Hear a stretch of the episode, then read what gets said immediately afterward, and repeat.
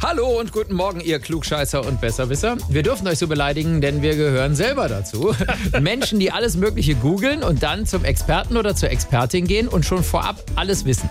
Und äh, im Grunde den Rat gar nicht mehr brauchen, sondern sowieso alles besser wissen. Und so geht es auch vielen Ärzten, wie zum Beispiel Dr. Frank Pallimann. Auch ich habe so meine Erfahrungen mit Dr. Google.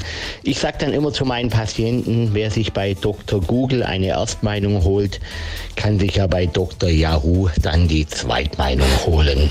Ja, was für ein guter Tipp. Und da kommt auch schon wieder ein googelnder Patient. So, der nächste bitte. Hallo, Ja, hallo Herr Schuster. Was fehlt Ihnen denn? äh, ich habe hier eine Wirbelsäulenverbiegung. Äh, Im Knie? Ja, ich habe das gegoogelt. Für mich sieht das aber eher aus wie ein Insektenstich. Nee, nee, das ist eine defekte Zylinderkopfdichtung, die über den Bizeps in den Körper ausstrahlt. Das stand bei gutefrage.de. Also ich würde jetzt ein bisschen Salbe drauf tun, damit die Schwellung schneller abheilt und in ein paar Tagen müsste das weg sein. Äh, das glaube ich halt nicht. In so einem YouTube-Video hat so ein belgischer Hufschmied erzählt, dass das auch sein kann, dass meine Aura durch die Chemtrails gestört ist und dass meine Zirbeldrüse darauf reagiert hat.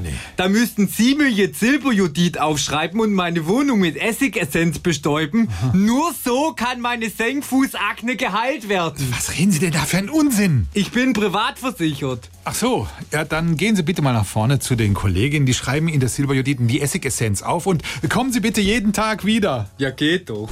Bis morgen.